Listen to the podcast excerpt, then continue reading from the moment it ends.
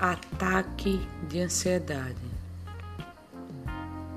Os ataques de ansiedade estão relacionados com momentos de estresse ou acontecimentos traumáticos, embora possam ocorrer mesmo em situações de calma. Quem conhece alguém que sofre ou já sofreu um ataque desses vê que é algo bem comum essas crises, também chamadas de ataques de ansiedade, entre aspas, ou ataques de pânico, são uma reação emocional extrema de alarme que chega a causar medo em quem está perto. Para Cano, um estudioso no assunto, uma das principais causas pelas quais alguém entra em pânico durante as crises de ansiedade é o medo. O medo que produz o desconhecimento dos próprios sintomas. São semelhantes aos de uma situação de ansiedade comum, a mesma que pode sentir ao fazer um exame ou uma entrevista de emprego. Mas ao aparecer sem explicação aparente, produzem medo e inquietude. Por sua vez, esse medo e inquietude retroalimentam os sintomas. Ocorre um ciclo vicioso. Se a pessoa afetada começa a ter taquicardia, acha que pode estar sofrendo um ataque cardíaco por isso se assusta, aumenta a ansiedade e ataque cardíaco piora.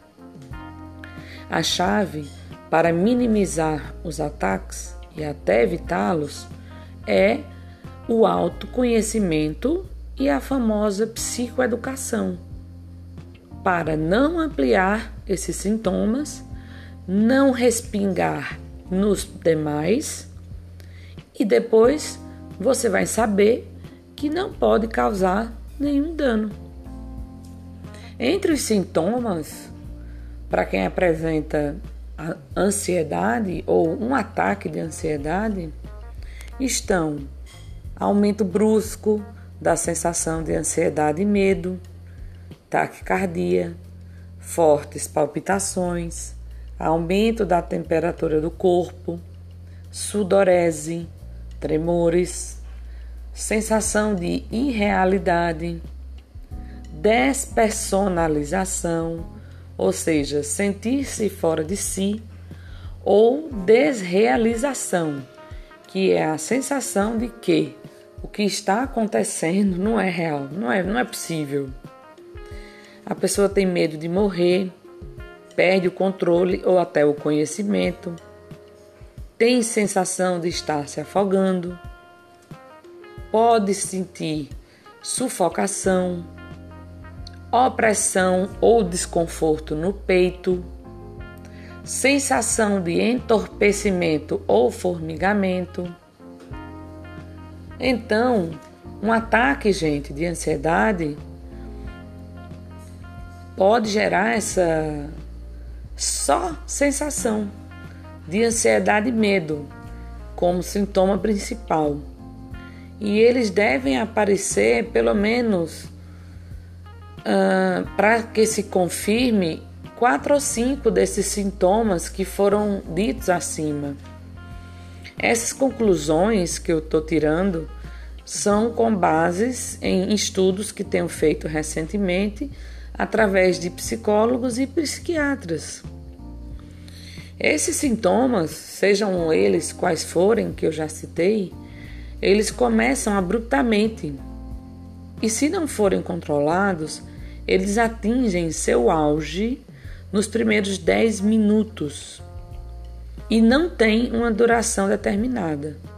Vai depender de como a pessoa processar e quanto tempo ela demore para chegar ao ponto de se distrair e esquecer a ansiedade. Os fatores que pioram uma crise são a magnificação e a atenção a esses sintomas. Além disso, nos casos de pessoas que já sofreram é, a antecipação do ataque de ansiedade, ela sabe que a própria ansiedade provoca um pensar em um ataque mais forte, né? A chave para que isso se resolva é conseguir desviar a atenção desses sintomas assim que eles aparecerem, para não agravá-los. Como ser humano, vou deixar aqui umas dicas de como ajudar uma pessoa que sofre de ansiedade. A prioridade para que essa ansiedade desapareça é conseguir que a pessoa ali que está afetada pare de pensar nos sintomas que ela está sofrendo. E para que ela pare de pensar, vamos lá as recomendações. Primeiro, você tem que manter uma conversa ativa. Ou seja, a chave é conseguir se distrair deixar que outras pessoas te distraiam, embora não seja fácil, porque sua atenção vai se concentrar no que acha que está a ameaçando.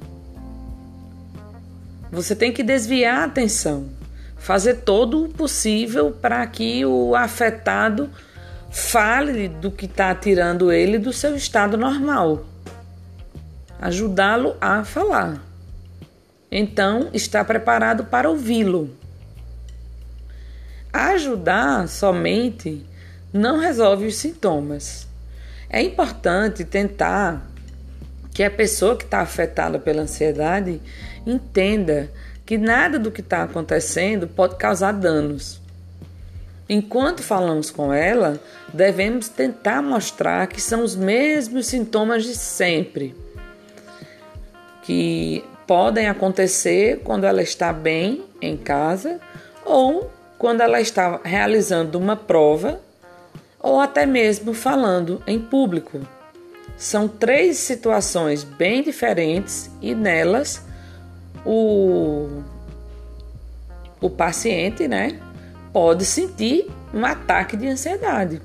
Ou seja, vou repetir: tanto ele pode estar em casa, num ambiente que ele considera seguro, e tranquilo, acolhedor, como pode acontecer quando ele fala em público ou quando ele está realizando uma prova, ou seja, ele está sendo avaliado.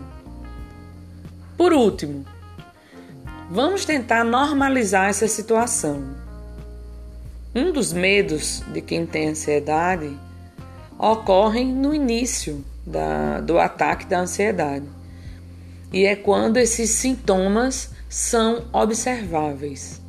Então é importante evitar chamar atenção de que pessoas se aglomerem ao redor do afetado, sabe? Ou seja, deixar o paciente à vontade com as pessoas que ele gosta, que ele se sente seguro e que ele confia, para que ele possa botar para fora essas situações de medo e angústia que estão gerando a ansiedade.